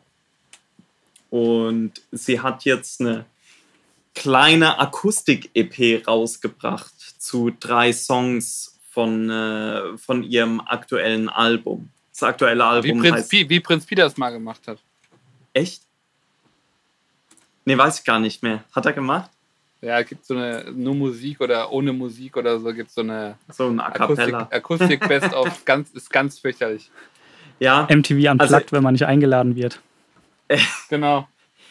Quasi. Ich wage zu behaupten, dass diese drei Song-EP von Kali Uchis besser ist als yep. die äh, Prinz P-EP, ohne die Prinz P-EP gehört zu haben. Das ist eine LP. Aber ist trotzdem besser. ähm, ich mag einfach die, die Stimme von Kali Uchis sehr und ich mag ihr ihre Melodien sehr. Mhm. Sie ist ja, das hat sie in den letzten Releases ja auch öfter gezeigt, Zusammenarbeit mit Leuten wie Tyler the Creator, wie Kate Renata, Bad Bad Not Good. Da ist, die ist, glaube ich, musikalisch mit diesem Podcast hier sehr auf einer Wellenlänge. Mhm. das, ähm, und dementsprechend gef äh, gefällt mir halt auch, was, was sie gesanglich macht, wie sie ihre Songs strukturiert. Und ich finde, diese drei Akustik-Songs, die geben den, also das sind drei, drei äh, Albensongs, aber die geben diesen Songs nochmal irgendwie einen ganz anderen Twist und irgendwie so viel mehr gefühlte Tiefe. Es, es ist einfach so diese lateinamerikanische Gitarrenakustik. Alchemie, die man irgendwie so ganz schwer nur in Worte fassen kann, warum das eigentlich so fantastisch gut klingt. Aber das ist so wie bei Kill Bill 2, wenn sie den komischen Esteban in diesem, in diesem, in diesem Retirement äh, äh, äh, Pimp ja, ja. Daddy Pimp Daddy. besucht und, und, und man auch nicht weiß, warum man, warum man diese Szene so gut findet. Ja, wo, hatte er nicht so eine Hasenscharte oder irgend sowas? Ja, die hat er der einen reingeschnitten. Achso. Nee, nee, der hatte, oh, hatte nee, der anderen, hatte sorry, der, einer der Damen reingeschnitten, ja. weil sie nicht gehorcht hat. So rum war's. Also es ist eine ganz, es ist eine ganz absurde Szene, aber man findet die komplett faszinierend und, und man fühlt einen Vibe. Ja. Und der, der Vibe ist es, glaube ich, auch hier bei, bei Kali Uchis, inklusive dem wirklich großartigen Cover zu dieser EP, wie Kali Uchis einfach auf einem sehr großen weißen Pferd am Strand auf dem Pferd liegt und gelangweilt guckt. Das finde ich so gut, dieses Cover. I know you're tired of, of waiting, of, of loving. Herrlich. Wie fand, habt ihr denn mal reingehört? In, in, ich habe einmal reingehört, mir, mir, mir, fehlte so ein bisschen, glaube ich, der Bezug und, und, und, und, die, und, und die akute Erinnerung an die Originalversion. Mir hat es ganz gut gefallen. Ja. Ich habe dann nochmal gemerkt, ich musste mal ins Original, ins, ins Album nochmal mehr reinhören. Ich bin ah, tatsächlich ja, ja. nur auf der Single hängen geblieben. Ähm, aber ja, total, total solide, macht Spaß, ist guter, guter Release und ähm, bin eigentlich so ein bisschen Akustik, also bin eigentlich kein Akustik-Hater, ich finde eigentlich Akustik total geil. Ich finde, es können halt nur nicht viele. Ja. Ähm, also ich, ne, ich fand zum Beispiel, äh, als Johnny Cash quasi Akustik gegangen ist, fand ich Wahnsinn, aber ich habe auch, wie gesagt, viele Traumata aus, von schlechten äh, Akustik-Covern. ähm, wow. Aber bin aber mochte eine Zeit lang auch so, so Neo-Folk-Sachen. Also ich finde eigentlich dieses Setting einfach Mensch plus Gitarre ist eigentlich wild. Ähm, aber wie gesagt, kann halt nicht jeder. Also ja ich fand es gut in, in, dem, in dem Maß, wie ich es gerade bewerten kann. Daniel, wie sieht es bei dir aus? Fand es eigentlich ähnlich. Ich habe äh, auch in das Album noch nicht so viel reingehört. Ähm, deswegen hatte ich jetzt auch noch nicht so den Bezug, aber ich fand es auch ähm, toll. Ich finde generell, ähm, Raul, du hast schon erwähnt, die, die Kollabo Kali Uchis und Tyler the Creator, Wahnsinn. Ähm, ich, ich brauchte eigentlich irgendwie so, so ein, zumindest mal eine Kollabo-EP von den beiden. Aber ich warte ja auch immer noch auf Potato Salad. Ähm, es ähm, wird wahrscheinlich nie passieren. Ähm, Aber Zumindest den Song gibt's. Aber was mir in dem Kontext jetzt gerade irgendwie auch noch so spontan äh, eingefallen ist, ich finde find die Tyler-Videos ähm, haben ja auch immer so ein bisschen so einen Wes Anderson-Vibe. Und dadurch ja. bin ich gerade noch auf ein anderes Album gekommen, weil du gerade über die leicht melancholische ähm, lateinamerikanische Gitarrenmusik gesprochen hast. Aha. Und zwar ähm, der Soundtrack zu gespannt. Live Aquatic. Die Tiefseetaucher heißt der, glaube ich, auf Deutsch. Ah, Und zwar ist das, ich habe leider den Namen des Musikers vergessen, aber das ist ein Soundtrack, äh, auf dem der Musiker mit Gitarre David Bowie-Songs covert auf Portugiesisch. Fantastisches Album. Ist das nicht Se Seu Jorge? Ja, genau. Oder ich meine mich da nämlich dran zu erinnern, aber ich bin, hm? bin mir das, nicht ganz sicher. Ich, ich glaube, das war's, ja. Hat nicht Adrian Young mit dem jetzt ein Album aufgenommen? Uh, das weiß ich gerade nicht. Ah. Aber Kali Uchi ist auf jeden Fall super. Ähm, bin gespannt, was da noch kommt. Ich mag es auch, dass sie so irgendwie, irgendwie so einen total eigenen Film fährt. Ähm, und trotzdem so ja, und trotzdem so zeitgemäß klingt dabei. Ähm, allein die ganzen Referenzen in diese. Ich, ich krieg bei ihr immer so 60er, 70er Jahre Vibes. Ähm, teilweise in, in so eine soul-funkige Richtung, wie bei ähm, After the Storm mhm. mit Tyler, aber auch auf mhm. ihrem neuen Album da ähm, diese ganzen ja, lateinamerikanischen äh, 60er, 70er Sachen, ähm, die man so Aha. zumindest so aus, aus, aus von Samples her kennt.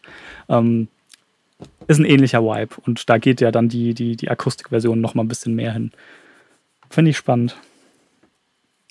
Ja, also ich will, ich höre es total gern, muss ich sagen. So und ich glaube, jeder, der so die, die anderen Releases von ihr, von ihr mag, der wird auch, äh, der wird auch dieses Release, glaube ich, gut finden. Definitiv. Kann ich mir ja. vorstellen. Okay. Da kommen wir schon zu unserem letzten Release heute. Sons of Kemet. Ja. Oh, du hast mitgebracht. Ich hab's. Nee. Oder wer hat's mitgebracht? Daniel, ja, ich hab's rein, rein äh, Sorry. Nicht schlimm. Äh, ähm, und zwar ähm, Sons of Kemet, ähm, mal wieder UK Jazz ähm, und Shabaka Hutchings, den wir auch schon ein paar Mal hatten. Mhm. Sons of Kemet ist wieder ein, ein anderes Kollektiv. Ähm, ich kenne die ganzen Musiker jetzt nicht, ähm, aber ich meine gelesen zu haben, dass die Band sich generell aus äh, Musikern so ein bisschen über die Welt verteilt zusammensetzt. Und das hört man, finde ich, auch auf dem Album. Also sind ähm, Jazz-Sachen ähm, ja. natürlich drin, aber auch ganz viel so afrikanische Rhythmen, ganz viel äh, Sachen aus der Karibik, so die ganzen Dub-Vibes, finde ich. Hier und da so ein bisschen Mittlerer Osten irgendwie musikalische Vibes da. Ähm, es ist ein, ein spannendes Jazz-Release, aber ich finde vor allem zwei Songs, ähm, die ich gerne hervorheben würde, und zwar, weil die Rap-Features haben. Und die fand ich super, super interessant. Einmal wegen dieser, dieser Jazz-Rap-Kombo, aber weil es auch ganz besondere Songs sind. Einmal ist es mit äh, Koj Radical, das ist ein äh, britischer Rapper. Mhm. Äh, äh Gibt es auch als Video mit einem super tollen Video mit zwei Tänzerinnen. Und der zweite ähm, hat mich komplett überrascht, diese, diese Kombination und dann auch, wie gut es funktioniert hat, und zwar DWE, der ja eigentlich so aus Jungle und Grime kommt und auf diesen schnellen, harten Beats normalerweise rappt und jetzt hier auf einem super langsamen, komplett verdappten ja, Jazz. So langsam ist es doch gar nicht. Ja, verhältnismäßig, ja. ja. Aber also, also so, so der Vibe, finde ich, ist, ist, ähm, ist dann wahrscheinlich einfach so ein Halftime-Ding. Ähm, mhm. er, er, wirkt viel, viel langsamer, finde ich, weil, weil die WE auch ein bisschen langsamer rappt als, als sonst. Und ich fand super interessant, wie gut das funktioniert hat, weil es ist nicht so ein klassisches Reggae-Ding, aber es hat so diese, die, die, die Dub-Ästhetik, den Dub-Rhythmus. Ähm, und fand ich zwei Songs, ähm, auf jeden, wo ich finde, da sollte man sich auf jeden Fall mal anhören, weil es super, mhm. super interessant ist einfach, ähm, sowohl vom, vom Sound als auch mit dieser Rap-Kombination. Habt ihr da ins Album oder in diese beiden Songs mal reingehört? Ich habe es versucht, ich war sehr lost, mhm. muss ich sagen. Also ich habe rein, ich habe reingehört und geskippt und oder nicht geskippt, also ein bisschen durchgeskimmt und war total überfordert. Mhm. Weil, also gerade weil, weil, irgendwie so viele Soundscapes aufgemacht wurden. Also, es hat, also ich habe zweimal versucht und bin zweimal nicht so wirklich weit gekommen. Ähm, weil ich es irgendwie auch gar nicht so richtig zuordnen konnte. kann, kann, kann, ich, kann ich total verstehen. Also ich glaube, mir gefallen die, diese beiden Feature-Tracks auch mit am besten und die höre ich dann irgendwie noch am meisten. Das Album selbst habe ich jetzt auch irgendwie so, keine Ahnung, drei, vier Mal gehört. Mhm. Ähm, es ist auf jeden Fall glaube ich, Musik, mit der man sich ziemlich viel auseinandersetzen muss, um da reinzukommen. Ähm, aber so rausgezogen, die Songs funktionieren super auch so. Weiß nicht, Raul, hast du da reingehört? Ja, hab reingehört, hatte das äh, davor auch auf dem Schirm. Ist, mh, mm, ich tue mir ein bisschen schwer mit dem Album. Ich glaube, weil, weil ich teilweise die, die Instrumentierung ein bisschen zu anstrengend finde. Mhm. Ja. Zumindest so fürs, ähm, fürs äh, Anhören so im privaten Kämmerlein. Ja, ist nicht so entspannt. Aber was, was, aber was natürlich auch klar ist, dass das Live-Musik ist. Ja. Und, und zwar richtig gute Live-Musik. So, das ist, wenn man sich diese Songs anhört, weil es eben diese, diese Inspiration von ich meine, das geht ja von karibischen Klängen, äh, von afrikanischen mhm. äh, Melodien äh, über ja, Dub- und Reggae-Einfluss. Äh, also sehr, sehr breit gefächert, aber das ist ja alles sehr energetische, sehr ähm, ja, ja so extrovertierte Musik. Mhm. So, das, das ist wie gemacht für Live-Musik. Ja in meinen Augen zumindest. Und ich, wie gesagt, ich, ich, ich finde eigentlich jeden Song interessant und gut. Und trotzdem ist es, glaube ich, kein Release, das ich mir jetzt öfter so anhören würde. Mhm. Würden die jetzt in meine Stadt kommen, wäre ich der Erste, der das Ticket kauft. So auf der anderen Seite mich erinnert das, was du gerade beschreibst, also das fühle ich total, aber mich erinnert es auch so ein bisschen an Sun Ra-Alben. Das ja, probiere ich auch ja, immer ja. wieder aus, irgendwie so, weil es auch so viel gesampelt ist, oh, mal reinhören, aber es ist dann immer so, huh. Ja, genau, ja, ja. Ähm, aber das, das verstehe ich total, den Vibe, ja. Ja, ich glaube, dann sind wir, Sehr gut. kommen wir schon zum Ende, oder? Fast, ja, da fast. Steht noch Kulin das kulinarische Highlight. Dann leg mal los. Ich habe überlegt, also ich meine, kulinarisches Highlight ist einfach auch wieder in der Gastro zu sein. Habe zwei äh, Highlights. Ich würde sagen, ich hatte einmal ein ähm, Bier mit Birkenwasser im Münsterland gebräut. gebraut. Das war, das war sehr gut. Ähm, und eine Haselnuss-Tortellini in der Gastro. Greeny Tortellini. Also Steinpilz und Haselnussfüllung mit dem Haselnussöl. Da habe ich mich gefühlt, als wären, wären die Pandemiezeiten mal kurz vorbei. Ah, sehr schön. Oh, wie sieht es bei dir aus? Du bist ja so relativ aktiv in der Gastro, trotz Zero Zero Vaccine. Zero Shots. Ja, hier in, äh, in Oslo ist die, ist die Gastro ja ein bisschen länger offen schon als bei euch.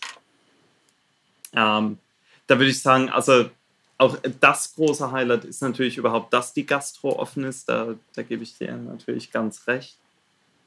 Ähm, bin auch jetzt am Überlegen, wenn ich da so ein Highlight picken würde.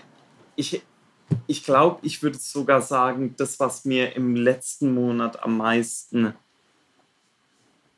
Spaß gemacht hat und gut getan hat, war tatsächlich mit Freunden im Park sitzen und Wein oder Bier trinken. Mhm. Das, das würde ich sagen, ist so für mich das Highlight äh, für dieses Mal. Das ist natürlich auch, weil in, äh, in Norwegen und in Oslo äh, ist es ja nicht so, dass dann ab Ende Februar quasi oder ab März das Parkwetter anfängt. Äh, der Winter zieht sich hier gern bis in äh, April oder Anfang Mai hinein. Und da war der, der letzte Monat war, war sehr schön mit sehr viel Sonne, sehr lange Tage und einfach draußen sein und natürlich mhm. mit wenigen Leuten treffen, das ist klar, und auch auf Abstand achten, aber hm, wieder so ein bisschen mehr mitbekomme äh, vom Leben. Ja. So ein bisschen. Und dabei ein gutes Gläschen Bier oder Wein trinken, das ist, das ist mein Highlight, würde ich sagen. du glühst. Ja, liegt nur an der Website, die ich angucke. ähm, ich gucke schon, guck schon wieder nach Konzerten. Manu Katché ist in Oslo. Vielleicht gehe ich da mal hin. Naja. Ja, äh, Daniel. Äh, ja, bei mir war es, ich habe ähm, noch bevor es jetzt mit den Öffnungen losging, unglaubliches Verlangen nach asiatischen Dumplings gehabt. Und habe mich ja, einfach mal Daniel versucht. Dimsum. Äh, Sehr gut. Und habe mich einfach mal versucht, daran zu wagen, diese Dinger selbst zu machen und war überrascht, wie unkompliziert das eigentlich ist. Und Hast du es hingekriegt? Ja. Ähm, es war tatsächlich, also tatsächlich mit, mit Teig selbst anrühren, super simpel eigentlich. Ähm, werde ich auf jeden Fall öfter machen, hat super lecker geschmeckt. Cool. Ja, sehr nice. Ich muss sagen, leider, weil ich im Moment relativ gestresst bin, äh, aus, aus Gründen. Es ist ja im, also bei mir zumindest so, bei Stress lässt leider auch so die Kochkreativität ziemlich nach. Das ja, bei krassem Stress, ne? Mhm. Aber also ich finde, ja. Ja, ja, es ist dieser. es ist es. Ja. Versteht keiner außer die Hörer von Mit Verachtung von Casper und Drangsal. Ja. Okay, wow. Es ist es. What's up, Essay?